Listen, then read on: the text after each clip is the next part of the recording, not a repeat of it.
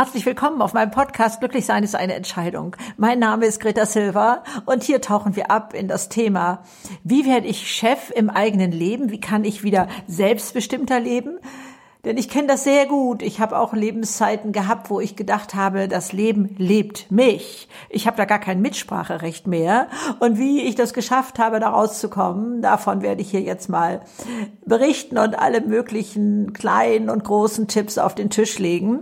Aber vorerst möchte ich mich bei euch bedanken. Ich finde es so unglaublich, wie liebevoll ihr meinen Podcast aufnehmt, was ich da für eine tolle Resonanz bekomme. Ich freue mich so sehr über eure fünf Sterne Bewertungen und wenn ihr Rezessionen schreibt oder auf Instagram, äh, auch manchmal bei ganz anderen Posts euch dazu äußert, was euch der gebracht habt und auch natürlich in den persönlichen Nachrichten schreibt ihr mir dazu auch einiges, wie ich euch und wo ich euch begleiten darf. Das ist mir so kostbar. Also ich äh, musste das gerade noch mal loswerden. Ja, also was ja äh, dazugekommen ist, dass einige von euch, äh, ich kann das nicht so ganz gut erkennen, wie viel da von euch ähm, sind, auch in meinem neuen Mitgliederbereich nun sind Campus. Den findet ihr ja über meine Webseite greta-silver.de, wo wir dann nochmal in Themen abtauchen, äh, ganz anders, wo ich auch innere Reisen dazu anbiete, wo es dazu ein Workbook gibt, was ihr ausfüllen könnt, äh, euch Gedanken macht, wo kommt das her, wie werde ich das los, wie mache ich da kleine Schritte und so. Also das Angebot ist groß, ihr kennt das ja bei mir und ähm, ich freue mich, ähm, wo immer ich euch begegne. Ich finde das sehr, sehr kostbar. So, wo fange ich an? Also eigentlich am besten da, dass ich lange Zeit der Meinung war, die anderen müssten sich ändern, die Umstände müssten sich ändern, denn ich sah mich wirklich außerstande, irgendwas zu ändern. Ich habe nur geliefert, ich habe nur funktioniert, weil die Ansprüche an mich draußen so groß waren, dass ich da gar keine äh, Luftschicht dazwischen hatte, wo ich hätte handeln können. So müsst ihr euch mal meinen äh, Standpunkt damals vorstellen. Und ich hätte jeden ungläubig angeguckt und hätte gesagt, sag mal, du weißt nicht, was bei mir in meinem Leben los ist. Aber irgendwann wurde es mir einfach so zu viel und ich habe gedacht, so kann es nicht weitergehen. Ich muss mir was einfallen lassen. Und es ist nun mal die, ja, ich sag mal, bittere Erkenntnis gewesen. Bei mir war sie ein bisschen bitter.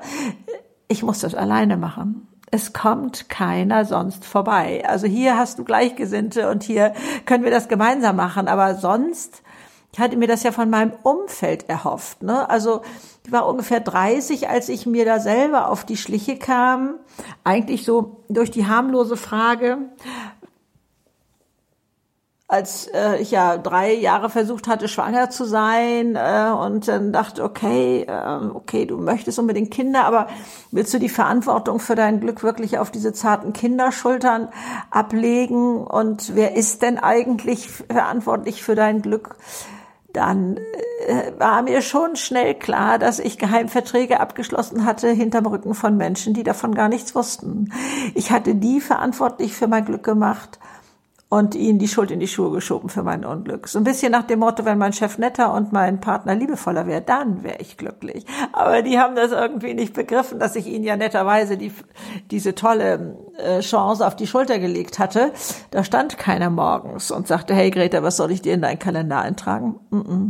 Oder äh, was möchtest du für die nächste Woche? Was brauchst du da für dein Glück oder nächsten Monat? Äh, wie auch immer. Also ich hatte verstanden, ich muss das selber machen.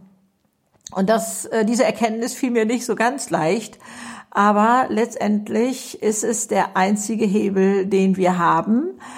Und es ist ein Gefühl von Freiheit, als ich dann endlich begriff, ich bin nicht mehr abhängig von Umständen und von Personen, sondern ich kann das selber regeln. Das mag dir jetzt also wie so ein kleines Wunder erscheinen, aber es ist machbar ich hatte das vermutlich so aus Kinderzeiten mitgenommen. Ne? Wenn meine Eltern Zeit hatten für mich und meine beiden Schwestern mich mitspielen ließen, dann war ich glücklich.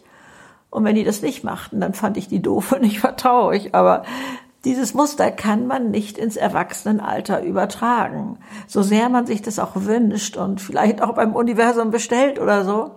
Aber es kommt darauf hinaus, dass wir es selber machen. Und Jetzt mag eventuell so ein Gedanke auftauchen, dass wenn man selber verantwortlich für sein Glück sei, dass das was mit Egoismus zu tun hat. Aber nein, überhaupt nicht. Wenn wir uns vorstellen, dass ja, ja, erschöpfte Eltern von kleinen Kindern, die kennen wir zuhauf. Oder vielleicht gehörst du auch selber dazu, ne? Oder äh, ältere Personen, die für ihren Partner sorgen, die sich da kümmern und völlig erschöpft sind, dann wissen wir genau, wie wenig Energie übrig bleibt für liebevolle Pflege. Aber wenn es uns gut geht, dann können wir wirklich ähm, die Welt aus den Angeln heben. Dann kann da auch wieder Liebe fließen. Das wissen wir ganz genau. Also insofern ist es sehr weit davon entfernt, dass das egoistisch sei sondern ich behaupte, wer nicht für sich selber sorgt, ähm, das ist unterlassene Hilfeleistung. Das ist so ein bisschen wie im Flugzeug. Ne? Erst die Sauerstoffmaske selbst aufsetzen und dann sind wir überhaupt erst in der Lage, für andere zu sorgen. Ich äh, weiß, dass ich nicht die Einzige war, die solche Verträge geschlossen hatte, sondern die anderen hatten solche auch hinter meinem Rücken geschlossen. Und äh, ich sollte für deren äh, Glück und Leben zuständig sein. Und da habe ich gedacht, da muss ich jetzt mal ganz schnell so einen Riegel vorschieben. Also um mal so ein kleines harmloses Beispiel zu nennen. Ne? Wenn mein Mann abends nach Hause kam mit fürchterlichen Kopfschmerzen, habe ich ihn gefragt, hast du denn heute genug getrunken? Nee, da bin ich überhaupt nicht zugekommen. Äh, dazu hatte ich gar keine Zeit. Was glaubt ihr? Wer ging in die Küche und holte das ähm, Wasser? Das war ich. Und als ich dann irgendwann mal zu meinem Mann sagte, ich glaube, du bist jetzt alt genug, um die Verantwortung für deine Kopfschmerzen und ähm, dein Trinken zu übernehmen, da sagte er, das kann ja nicht dein Ernst sein. Wir nehmen das so automatisch und das entsteht ja auch in Liebe. Da ist ja gar keine böse Absicht dahinter gewesen, dass sich das so ergeben hat oder so. Aber die Sprache zwischen diesen Geheimagenten ist leider Gottes, dem anderen ein schlechtes Gewissen zu machen. Und ich glaube, das kennt ihr auch alle. So nach dem Motto, du kannst mich doch jetzt nicht hängen lassen oder unter Kollegen auch. Ähm, ja, wenn du jetzt keine Zeit hast, dann ähm, können wir das ganze Projekt vergessen. Und dann lassen wir uns tatsächlich wieder breitschlagen und ärgern uns nachher über uns selber, dass wir nicht Nein sagen konnten. Das ist Quatsch. Wir können tatsächlich die Verantwortung liebevoll den anderen geben, wieder zurückgeben. Also, sag mal, Grenzen setzen. Und da hat es mir geholfen, dass ich mir so ein paar Formulierungen zurechtgelegt hatte, so nach dem Motto, äh, ich habe dafür im Moment leider keine Zeit, aber vielleicht kann Kollegin so und so äh, da helfen. Äh, ich melde mich, wenn es bei mir anders aussieht. Oder aber, was mir auch geholfen hat, erstmal Zeit schinden, habe ich das immer genannt, dass ich gesagt habe, ich muss das erstmal überprüfen. Äh, ich weiß im Moment gar nicht, was in meinem Kalender los ist. Ich melde mich. Und dann konnte ich ganz anders absagen. Ich habe mich nie gerechtfertigt. Das habe ich mal in einem anderen Kurs gelernt, äh, wo es um Argumentation ging. Sobald wir uns rechtfertigen, ja, ich habe das und jenes Projekt oder dieses oder das zu tun, dann wird der andere argumentieren, immer wieder neu. Was weiß ich, das ist ja bald vorbei oder dann kann ich dir dabei helfen oder wie oder was. Gar nicht, sondern nur sagen, es geht im Moment nicht. Ich bin, glaube ich, nur einmal gefragt worden, wieso denn nicht? Und dann habe ich gar nicht mich darauf eingelassen, habe gesagt, oh, ich, oh, da ist so viel, aber akzeptiere das einfach im Moment mal so. Also wir müssen, glaube ich, als erstes mal verstehen, dass uns das zusteht. Wirklich wie im Flugzeug die Sauerstoffmaske erst selber aufsetzen. Es bringt nichts. Es macht keinen Sinn. Und dann hatte mich mal eine Freundin auf dem richtigen Bein erwischt, dass sie sagte, was lebst du eigentlich deinen Kindern vor? Ich habe ja eine Tochter, zwei Söhne, also sie hatte hauptsächlich damit die Tochter gemeint, dass sie alles aufgibt, wenn du jetzt hier Mutter bist. Ich meine, ich war ja 17 Jahre Hausfrau und Mutter, ich war ja zu Hause. Also dieser Stress entstand nicht erst, als ich berufstätig wurde mit 48, sondern der war auch vorher da. Also da selber mal zu verinnerlichen, ja, es steht mir zu und es ist Ganz im Gegenteil. Es ist nicht selbstsüchtig oder so etwas, sondern ich kann nur dann für euch da sein, wenn ich jetzt auch eine Pause habe. Wenn ich auch mal abends alleine ins Kino gehe oder mich mit einer Freundin treffe oder Sport mache oder was weiß ich, was deine Interessen sind. Wenn dafür Raum da ist. Und zu dem Beispiel Töchter Söhne, als meine Freundin sagte, was lebst du denen denn eigentlich vor? Da wurde ich doch sehr hellhörig. Das war mir nicht recht. Zum Beispiel bin ich ja so unglaublich harmoniebedürftig, heute nicht mehr ganz so schlimm wie damals. Aber ich wollte es jedem recht machen. Ich wollte, dass jeder nett über mich denkt.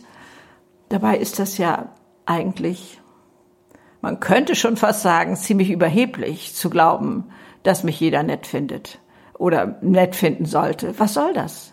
Man darf mich auch nicht nett finden. Auch meine Kinder oder mein Partner dürfen Handlungen von mir nicht nett finden. Ist okay. Ende. Wenn die sagen, ja, das finde ich aber nun gar nicht nett, ja, alles okay. Wunderbar, darfst du so sehen. Ich bin auch nicht auf der Welt, um es allen anderen nett zu machen. Also ich glaube, da liegt so ein wirklicher, wie sagt man immer so schön, Hase im Pfeffer, ne? Wenn wir da mal hingucken. Wie ist das bei dir? Ich weiß, dass wir Frauen und sicherlich auch manche Männer es so gerne allen recht machen möchten. Ist ja auch von Haus aus erstmal ein netter Gedanke. Aber zu allen gehören auch wir selbst. Es uns nett machen. Klar gehöre ich auch zu dieser Sorte Mäuse, die äh, groß geworden ist mit Sätzen, wobei das nicht so unbedingt von meinen Eltern kam, aber ich kenne die alle. Ähm, mach dich nicht so wichtig, äh, du bist hier nicht das Zentrum der Aufmerksamkeit und so etwas alles? Kenne ich sehr wohl. Und trotzdem ist es sehr, sehr wichtig für sich selbst zu sagen. Ich glaube, vom Verstand her wissen wir das schon. So, jetzt will das Umfeld das ja auch nicht unbedingt hören. Ne? dass die jetzt denken, ja, also mein Gott, was ist denn jetzt in die gefahren? Was glaubt die denn, wer sie sei? Oder was weiß ich. Das kann ja von Kindern, auch über Eltern, ähm, wenn man jetzt pflegebedürftige Eltern hat zum Beispiel, oder sagen wir mal Eltern, um die man sich ein bisschen mehr kümmern muss, weil es muss ja nicht immer gleich ein Pflegefall sein, dann arbeiten die auch gerne mit diesem schlechten Gewissen machen. Ich hatte ja eine unglaublich tolle Mutter, mit der ich ein super Verhältnis hatte, aber ich weiß noch, mit 86, Mutti wurde 91, mit 86 kam da plötzlich auch sowas Komisches auf, dass ich das Gefühl hatte, sie wollte mir ein schlechtes Gewissen machen. Also das waren manchmal nur so Anrufe, wo sie sagt, ja, ich wollte noch mal hören, ob bei dir alles okay ist, so nach dem Motto, du hast dich Jahre nicht gemeldet. Dabei war ich zu der Zeit sicherlich zweimal in der Woche bei ihr. Ich war da sehr stramm berufstätig, manchmal auch dreimal und wir telefonierten so fast täglich oder so. Ich war beruflich damals auch unterwegs, da ging das nicht immer oder ich schaffte das nicht immer, dass ich da täglich anrief. Musste in meinen Augen nicht sein. Mutti war ja durchaus fit zu der Zeit. Und ich fing an, grummelig zu werden. Und ich weiß noch, wie viel Überwindung es mich gekostet hat, meine Güte, zu ihr zu fahren und zu sagen, Mutti, ich komme nicht mehr so gerne, seitdem du versuchst, mir ein schlechtes Gewissen zu machen. Sie war sehr, sehr erschrocken und sagt, was mache ich für einen Quatsch? Das kann ja wohl nicht wahr sein. Da kann ich aber sofort mit aufhören. Und dann haben wir uns wirklich weinend in den Armen gelegen, weil ich so erleichtert war, dass ich den Mut hatte, es anzusprechen und Mutti auch so toll reagiert hat. Also ich sehe Mutti quasi noch auf ihrem Balkon tanzen mit dem Geschirrtuch in der Hand. Ähm, der Weg aus dem Gebäude raus, sie wohnte da ja in einem Altersheim, ähm, der ging unten an ihrem Balkon quasi vorbei. Sie konnte mich sehen und ich sie auch. Also ich tanzte den Weg lang und mir liefen die Tränen runter vor Erleichterung. Ne? Also dieses Mal anzusprechen und zu sagen, ich möchte, dass wir ein liebevolles Verhältnis haben und deswegen spreche ich es an. Ich fühle mich hier manchmal unter Druck. Ich weiß, es ist schwer. Mir ist es auch enorm schwer gefallen, aber ich kann euch jetzt von dieser Erleichterung berichten, wenn man es gemacht hat, wenn man für sich eintritt. Genauso ist das mit Kindern. Da war ich glaube ich, etwas strikter. Und ähm, aber ich weiß, ähm, dass die auch enorme Hebel haben, um uns ähm, ja dumm dastehen zu lassen, sagen wir es mal so. Und ähm, da würde ich das aber jetzt aus heutiger Sicht anders beurteilen. Es ist zum Teil in dieser Pubertät zwingend notwendig, dass sich Kinder mit ihren Eltern reiben, dass sie sich auseinandersetzen. Ich habe ähm, ähm, nicht nur damals, ich bin auch heute noch mit ihr befreundet, eine Richterin, die die Jugendlichen äh, vor dem Richtertisch hat, also eine Jugendrichterin, äh, die da irgendwelchen Mist gemacht hatte und die erzählte mal im größeren Kreis, dass man sich ja heute sehr viel einfallen lassen müsste, um sich von Eltern zu distanzieren. Das wäre einfach ein Grundbedürfnis. Man will anders sein als die Eltern und so. Aber die Eltern sind ja heute so verständnisvoll, Damals waren das so grün und rote Haare. Und die ersten Risse in den Jeans, heute ist das ja gang und gäbe, aber damals war das also, ähm, hat das also erstmal zu, sagen wir mal, Irritation geführt, nennen wir es mal so. Und ähm, das nützte alles nichts mehr. Die Eltern waren ja so verständnisvoll. Und dann sagt die so aus lockerem Handgelenk, ja, heute muss man als Jugendlicher Neonazi werden, um seine Eltern zu schocken. Ihr könnt euch nicht vorstellen, was ich für einen Riesenschreck gekriegt habe. Ich habe sofort gesagt, also meine Kinder, die kriegen vorher ein Stoppschild, die müssen nicht Neonazis werden. Äh, also es ist alles gut und schön mit aller, mit allem Verständnis, was man für Kinder hat, aber es tut nicht immer gut. Die wollen ihre Grenzen wissen. Also meine Kindergärtnerin meiner Kinder hatte das damals mal, da waren die natürlich klein, Kindergarten klar, ähm, gesagt, Kinder brauchen Geländer, an denen sie sich festhalten können. Also wir tun ihnen keinen Gefallen, wenn wir für alles Verständnis haben, alles durchgehen lassen, alles ja ähm, für sie erledigen. Erstmal macht es uns fertig. Äh, wir bekommen dafür auch nicht immer die Anerkennung und den Dank, ähm, den wir uns vielleicht erhoffen aber das auszuhalten. Und ähm, es gibt ja so simple Tricks. Ne? Ich glaube, Vera Birkenbiel hatte den mal genannt. Ich weiß jetzt gar nicht mehr, von wem ich den habe. Wenn die Schulranzen, Schuhe, Turnzeug, was weiß ich, alles im Flur rumsteht, dann das liegen lassen und die Wäschekörbe ins Kinderzimmer stellen. Dass wenn die die Tür aufmachen, dass die sofort darüber fallen. So wie wir über die, deren Sachen fallen. Und dann sagen, okay, wir machen einen Deal. Du räumst das weg und ich mach das weg. Und das bleibt dann auch so. Äh, man kann jetzt sagen, es ist Erpressung, aber ich habe tatsächlich öfter so gehandelt. Auch als die klein waren und auch als mich hier, äh, das ist noch gar nicht mal so lange her, mein kleines Patenkind so austesten wollte.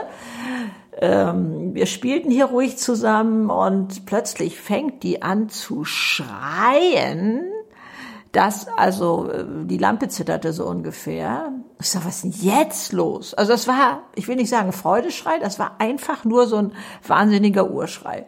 Ich sag, du komm, lass uns hier in Ruhe spielen. Also beim ersten Mal locker drüber hinweggegangen, beim zweiten Mal wieder gesagt, sag mal, findest du das schön? Ich erschrecke mich hier jedes Mal, was soll denn das? Und ich sah schon an ihrem Grinsen, dass sie das äh, vielleicht auch noch ein, ein weiteres Mal machen würde. Aber habe ich gedacht, das kann ich auch. Und dann habe ich das genauso gemacht. Die ist genauso zusammengefahren, hat sich genauso erschrocken wie ich. Und dann habe ich gesagt, okay, wollen wir beide damit aufhören? Ja, ja, ja. Und dann war Ruhe im Karton. Ich weiß, das sind nicht so die bestimmt ganz tollen Sachen, aber ich kann hier ja immer nur über meinen Weg berichten, was ich mache und gemacht habe. Und wo ich gelernt habe, Grenzen aufzuzeigen, äh, wo, wo andere meine Grenzen überschritten haben. Und da schon gleich mal davon auszugehen, dass die anderen das nicht nur witzig fänden, aber es wird ein anderer Respekt uns entgegengebracht. Also plötzlich dann zu erkennen, hey, nö, sie lässt auch nicht weiter mit sich diskutieren und es ist so und ähm, jeder darf letztendlich schon ein Stück weit so sein, wie er mag, aber nicht auf meine Kosten. Ich möchte auch nicht auf anderer Leute Kosten sowas machen. Ich habe ja mal so ein tolles Erlebnis gehabt, letztendlich. Heute würde es das gar nicht mehr geben. Da war ich, äh, ich war noch gar nicht verheiratet, ähm, in einer Firma, wo jemand, äh, ein Vorgesetzter, nicht unbedingt von mir, aber doch ähm, in der Management-Ebene, Frauen gegenüber so dämliche Bemerkungen machte. Und irgendwann sah ich einen tollen Film mit Sophia Loren. Ich glaube, der hieß Schade, dass du eine Kanaille bist. Und da drin kam ein Satz vor, den Sophia Loren mit zurückgeworfenen Haaren sagte. Und mindestens genauso habe ich das dann irgendwann auch anbringen können. Herr M., Sie haben so einen gewissen Charme. Nur heben Sie sich den für gewisse Frauen auf. Und habe ich mich weggedreht und andere Mitarbeiter, die das hörten, die haben nochmal erschrocken die Hand äh, zum Mund genommen. Aber der hat nie mehr was zu mir gesagt. Dann war Ruhe im Karton. Ende. Also mal irgendwo einen Punkt setzen und zu sagen, nein, tut mir leid, das geht so nicht.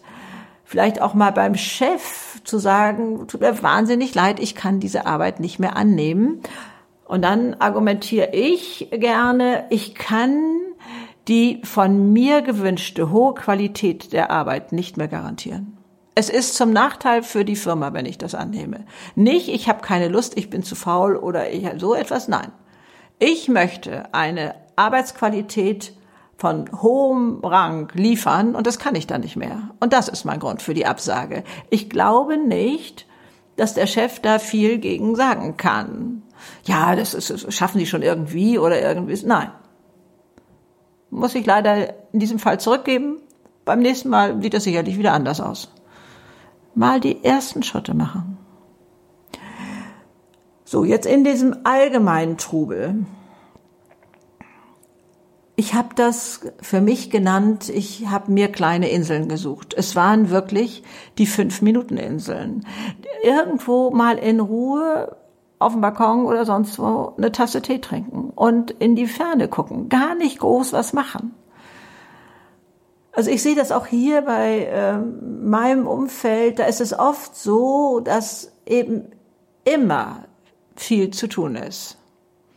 Aber ganz oft habe ich gesagt, nee, nutz jetzt mal die zehn Minuten und geh einmal um Block. Geh mal raus, alleine. Mal einfach die Gedanken mal laufen lassen.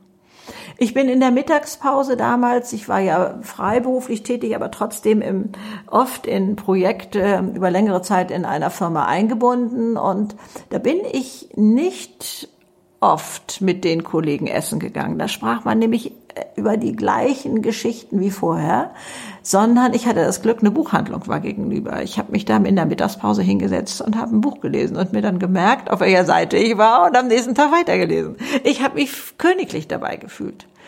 Also schau mal, wo du für dich kleine Inseln findest, wo du Luft holen kannst, wo du dich mit Projekten befassen kannst, die dir wichtig sind. Ich habe auch gelernt, dass man nicht alles gleichzeitig machen kann, ne? dass man, dass manches Hobby auf der Strecke bleibt. Also für mich war es hilfreich zu wissen, okay, ich mache jetzt in diesem Jahr das und dann kann ich vielleicht im nächsten Jahr tauschen und mache dann etwas anderes, weil es nicht ging. Also auch da Abstriche zu machen. So, wie erobern wir uns noch unsere, unser Leben zurück sozusagen? Ne? Wo, wo haben wir da Möglichkeiten und ja, wo können wir für andere eine Gebrauchsanweisung aufstellen? Es hat sicherlich auch ein Stück weit was mit Selbstbewusstsein zu tun. Und mancher mag denken, erst wenn ich selbstbewusst bin, dann kann ich Nein sagen. Aber ich drehe den Spieß mal um. Wenn du Nein sagst, wirst du selbstbewusst. Probier es einfach mal aus. Was soll denn Schlimmes passieren?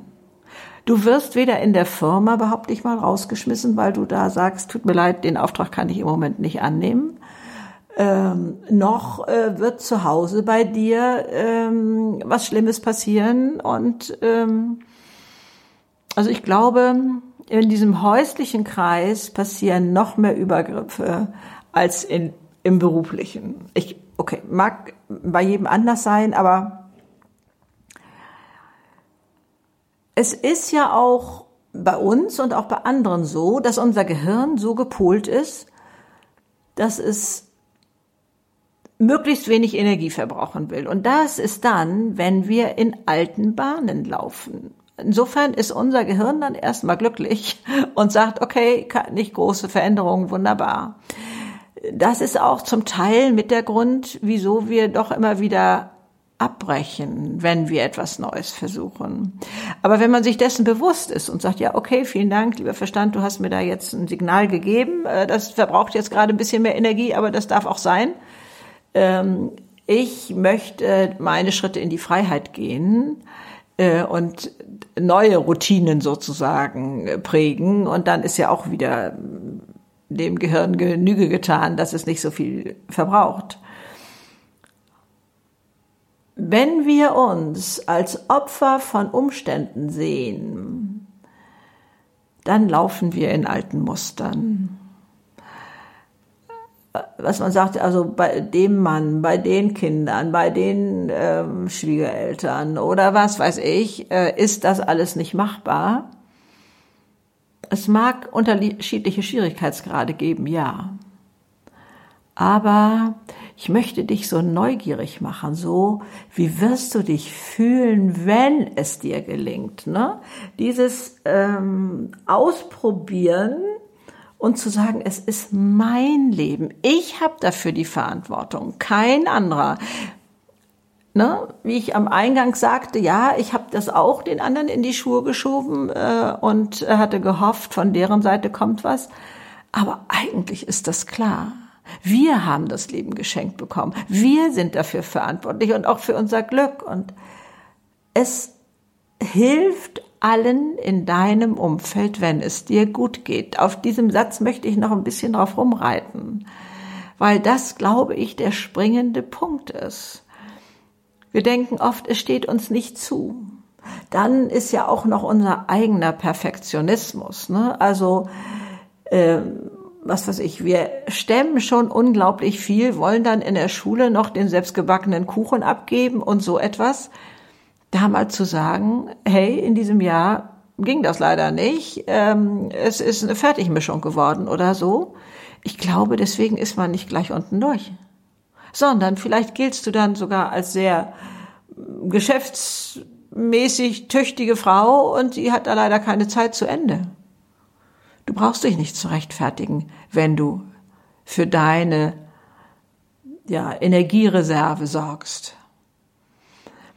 Wenn du da mal nachschaust, also ab Februar ist das ja auch das Thema im, im äh, neuen Mitgliederbereich, wo dann auch in dem Workbook da noch ganz anders geblättert wird und ähm, wo wir da schauen können.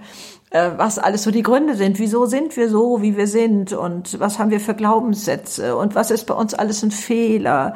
Und ähm, das ist sehr schwierig. Was ich noch gelernt habe damals, äh, das Buch, ich weiß es nicht, ob es noch auf dem Antiquariat gibt, ähm, Familienkonferenz hieß das. Das war damals so ein bisschen mein Ratgeber. Heute findet man ja ganz viele Tipps äh, im Internet, aber das war ja noch gar nicht erfunden, als meine Kinder klein waren. Man kann sich das gar nicht vorstellen. Aber da hatte ich gelernt, den Konflikten aus dem Wind gehen. Das ist so eine, so eine Seglersprache sozusagen, dass man die Wut und die Enttäuschung und das Gemotze von den anderen gar nicht an sich heranlässt, sondern sich so ein bisschen zur Seite dreht und das, was einen da treffen sollte, geht dann so an einen vorbei. Das habe ich ja schon mal so als mein Trick benannt und das gilt auch hier. Die Familienkonferenz macht den Vorschlag, setzt euch alle an den Tisch. Alle zur gleichen Zeit. Kinder, Erwachsene, und fragt, was ist das Ziel? Was wollen wir hier erreichen? Und wie können wir das erreichen? Dass jeder mal gehört wird und dass jede Meinung auch zählt und ernst genommen wird. Also das geht sicherlich noch nicht bei Dreijährigen, aber ähm, ich denke, bei Siebenjährigen ist da schon einiges möglich. Klar bleiben wir die Führungskraft, gerade bei kleinen Kindern oder auch bei, bei Jugendlichen oder so. Wir möchten ihnen ja auch den Schutz bieten, den sie brauchen.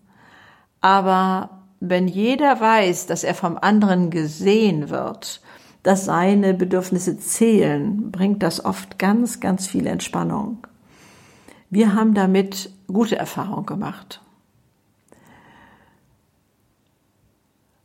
Was ich auch festgestellt habe, und ähm, je mehr ich da abgetaucht bin, desto ähm, schlimmer wurde die Erkenntnis, dass sich Schämen für etwas, was einem passiert ist, stumm macht.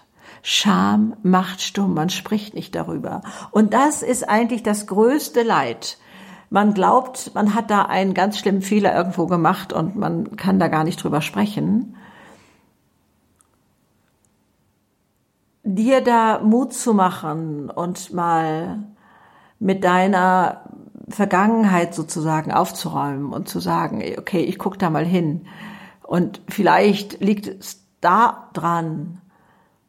Das darf mir nicht wieder passieren, deswegen arbeite ich jetzt wie wild oder so. Weil wir da glauben, etwas gut machen zu müssen oder so. Also es gibt in uns so viele verschiedene Seiten. Und bei dieser Familienkonferenz, wenn ihr alle an einem Tisch sitzt, auch mal davon zu sprechen, Leute, ich bin verletzbar. Das, was ihr da macht, verletzt mich. Ich weiß es nicht, was für eine Stimmung da ist, ob die dann sagen, das ist uns bewusst, das darf auch ruhig sein, dass man sagt, tut mir leid, mit mir nicht mehr. Also das ruhig anzusprechen und wenn es geht, alles in einem liebevollen Ton, nicht mit Vorwürfen, sondern zu sagen, was ist unser Ziel? Wir wollen ein tolles Familienleben haben. Wir wollen alle hier glücklich sein dürfen und wir haben ja ein Unternehmen, sage ich mal, Familie, wo jeder seine Funktion hat. Und ich bin nicht der Diener für alle. Ich bin nicht derjenige, der hier immer nur für gute Stimmung sorgt und alle anderen meinen, sie könnten hier rumpoltern. Da auch mal aufmerksam zu machen und zu sagen, hast du bemerkt, wir hatten eigentlich gerade eine sehr schöne Stimmung und dann kam dieser Unterton damit rein und alles veränderte sich. Ist das nicht schade? Also da wachsam zu sein, und zu gucken, was kann ich da tun. Ich habe euch jetzt mit ganz, ganz viel hier zugeschüttet. Vielleicht muss man sich den Podcast dann auch zweimal anhören, weil da so viele verschiedene Tipps drin waren, was man machen kann, was du machen kannst. Aber ich glaube, das Wichtigste ist zu verstehen, nur wenn es dir gut geht, kannst du für andere da sein. Es ist nicht ja, eigennützig, egoistisch oder wie immer wir das vordergründig sehen. Ganz im Gegenteil. Wenn du nicht für dich selber sorgst, bist du nicht in der Lage, für andere zu sorgen. Ist das unterlassene Hilfeleistung?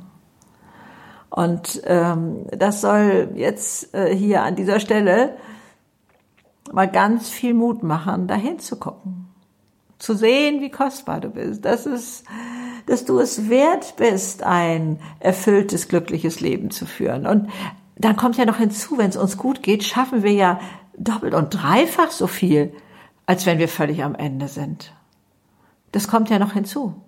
So kommt dann auch bei dir sehr viel mehr Leichtigkeit ins Leben. Ich drück dir alle Daumen, dass es dir gelingt. Erinnere nochmal an die Webseite, wo es Campus gibt, greta-silver.de, wenn du da mal reinschauen magst, was da noch alles Schönes lauert. Und vielen Dank für eure zauberhaften Bewertungen. Ich freue mich sehr, sehr darüber. Alles Liebe dir und vergiss es nie, du bist so kostbar. Erwarte das Beste vom Leben. Es steht dir zu. Tschüss.